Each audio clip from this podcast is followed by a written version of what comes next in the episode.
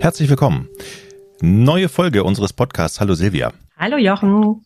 Wir haben uns ja seit vielen Folgen damit beschäftigt, woran es liegen kann und wie man es therapiert, wenn man einen unerfüllten Kinderwunsch hat. Und ich hatte so den Eindruck, dass wir oft auf den Frauen ja nicht rumgehackt haben, aber uns sehr oft mit den Frauen beschäftigt haben. Meine Frage wäre jetzt heute mal, äh, in wie viel Prozent der Fällen liegt es eigentlich auch am Mann?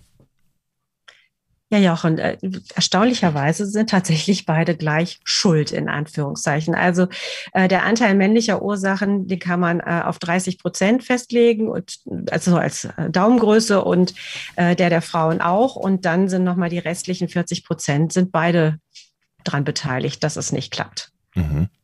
Woran kann es beim Mann liegen?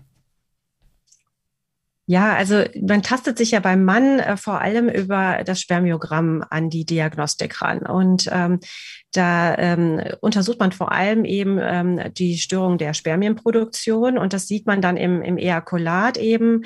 Ähm, man guckt da auf die Spermienanzahl oder eben äh, die Qualität. Und da spricht man vom OAT-Syndrom. Äh, das wird eingeteilt in drei Grade. Das ist nicht so wichtig. Und man guckt dann eben, okay, wie viele Spermien sind da? Das ist die Anzahl. Oligo, dafür steht das O.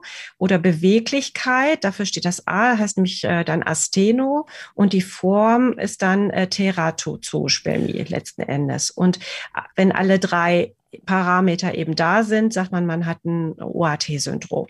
Das bedeutet, also wichtig ist, wie viel hat der Mann, wie beweglich sind sie und in und welche Form haben sie? Was hat das alles denn für Auswirkungen? Also klar, wenn ich zu wenig habe, ähm, kann ich mir schon vorstellen, aber was hat die Form zu tun oder auch die Beweglichkeit. Kannst du das nochmal sagen?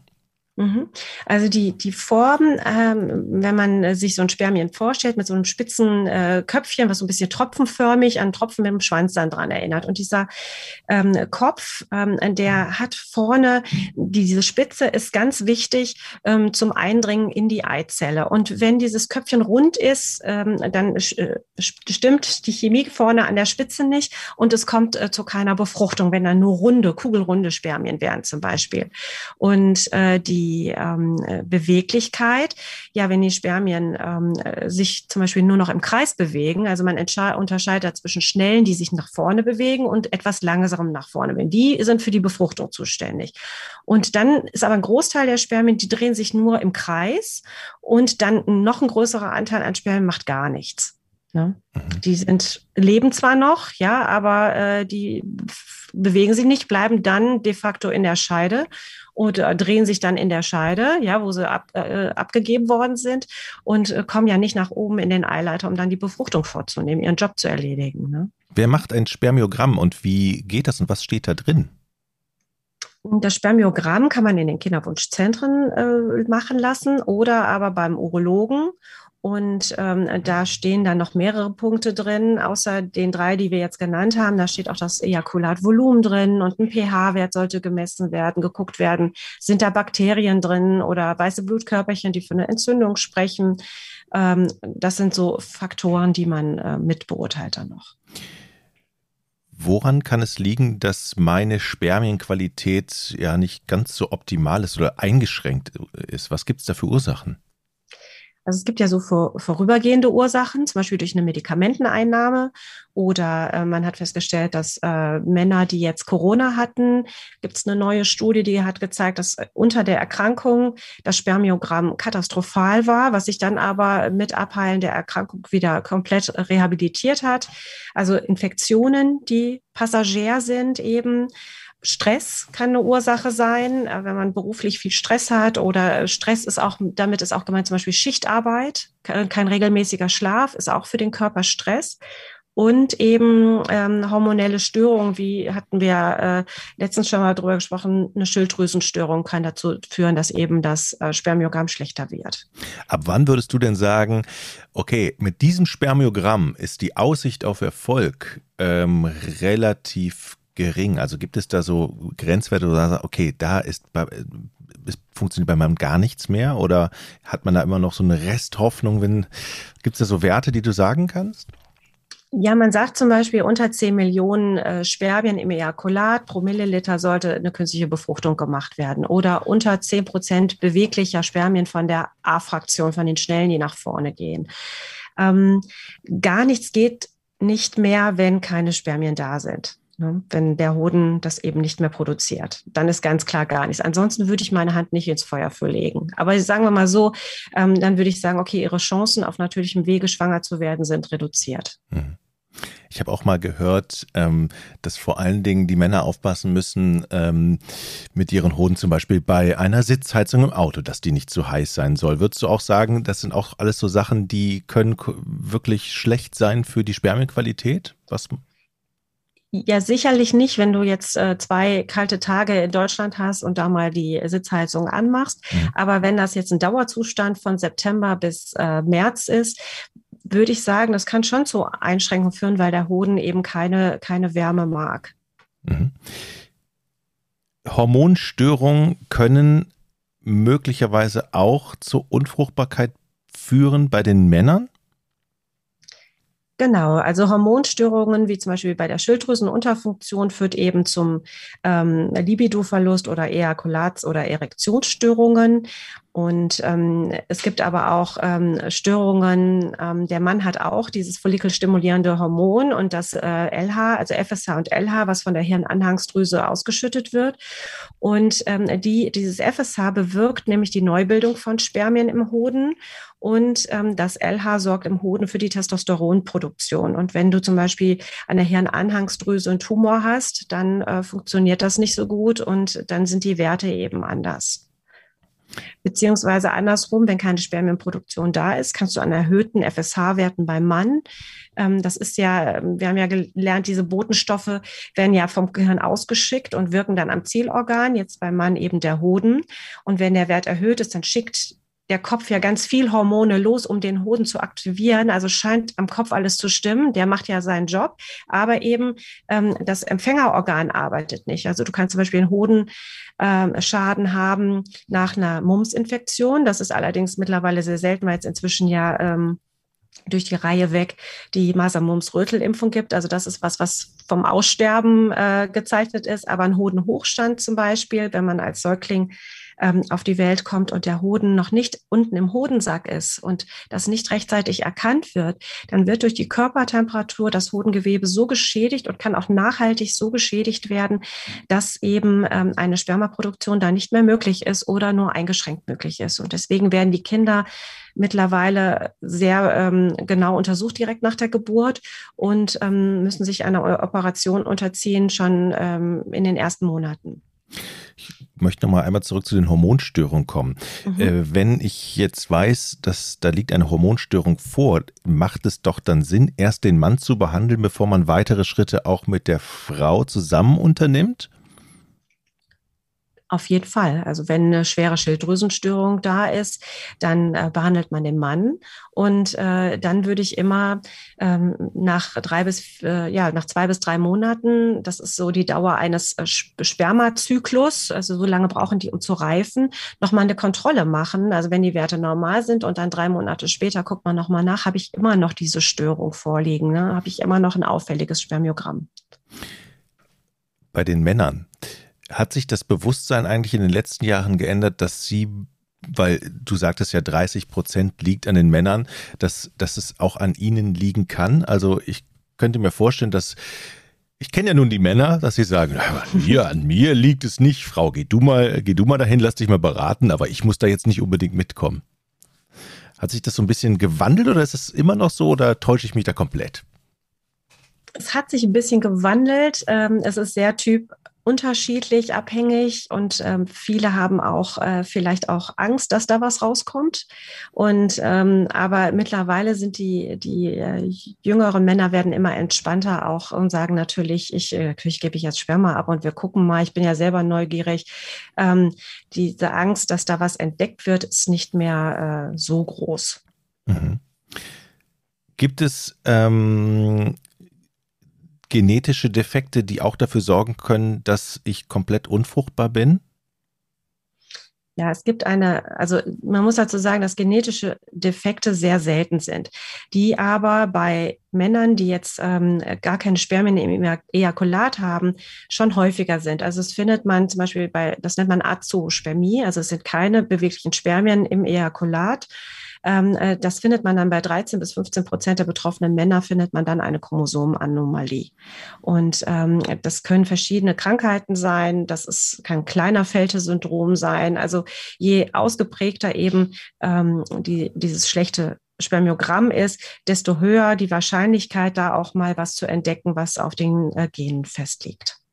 Gibt es noch andere Gründe bei den Männern, die da eine Rolle spielen und ähm, die dafür sorgen, dass der Kinderwunsch unerfüllt bleibt? Ja, also es gibt äh, so typisch grassiert immer so diese Krampfader am Hoden. Ne? Ich habe da was gefühlt.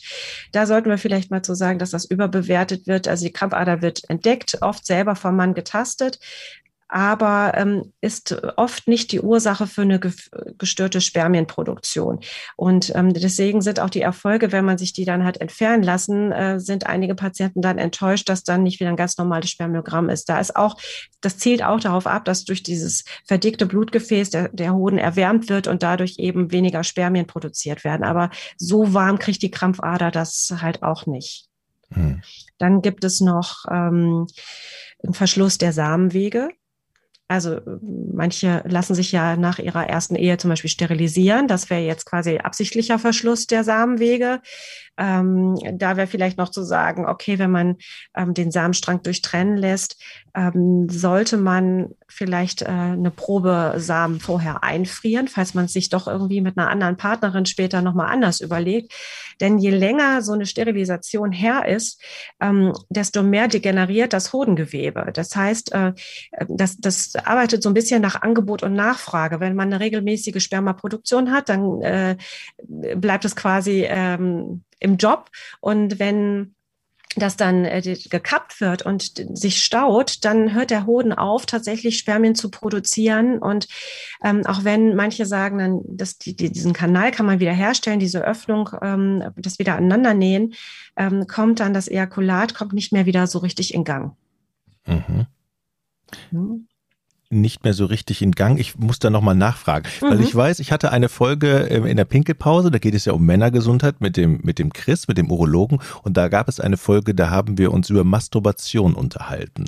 Und da, und da schien es mir so, dass auch er sagte, das ist gesund und das ist gut und möglicherweise, wenn das alles eingestellt ist, so ähm, äh, habe ich dich jetzt verstanden, also wenn man keinen Geschlechtsverkehr hat und äh, ja, und auch nicht regelmäßig masturbiert zum Beispiel. Kann das kontraproduktiv sein oder habe ich dich da komplett falsch verstanden? Nee, genau, das kann kontraproduktiv sein. Also es wird schon empfohlen, also jetzt, es muss ja nicht Geschlechtsverkehr sein, aber eine, eine regelmäßige Ejakulation, da will ich mich jetzt nicht festlegen, mhm. also täglich oder zweimal die Woche oder so.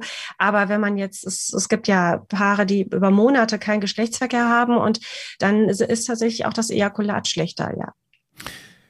Nun gibt es ja auch das große Thema Alter. Ähm, ist das auch eine, eine große Variable für ungewollte Kinderlosigkeit? Also wir haben ja ganz, ganz zum Anfang haben wir ja uns ja ausführlich mit den Frauen und äh, da gab es ja diese Kurve, wie die Fruchtbarkeit abnimmt. Wie sieht es denn da eigentlich beim Mann aus? Tatsächlich ist der Mann auch vom Alter betroffen. Heißt, ihr werdet auch älter und auch eure Fruchtbarkeit nimmt ab ähm, im Unterschied zu den Frauen nicht so, äh, nicht so klassisch mit einem Cut wie jetzt die Menopause bei der Frau. Aber man weiß, dass die männliche Fruchtbarkeit pro Jahr um fast ein Prozent abnimmt. Und ähm, das kann man, das sieht man jetzt auch in, in vielen Studien, ähm, dass eben Männer, die ähm, oder Paare mit einem älteren Mann, äh, dann, ähm, also wir sprechen da von 35 äh, bis 39-jährigen Vätern, ist zum Beispiel die Fehlgeburtsrate dreimal so hoch wie in der Gruppe mit 25 Jahre alten Vätern. Und das ist ja jetzt, würde jeder sagen, 35, 39 ist ja noch kein Alter. Aber und in unserer Gesellschaft tut sich ja auch was. Also es gibt ja auch oft noch mal die zweite Familie. Ähm, und da ist der Mann dann schon 50. Und man weiß tatsächlich, dass eben ähm, Fehlgeburten oder Befruchtungsraten auch abnehmen dann, also im Künstler, auch in der künstlichen Befruchtung. Mhm.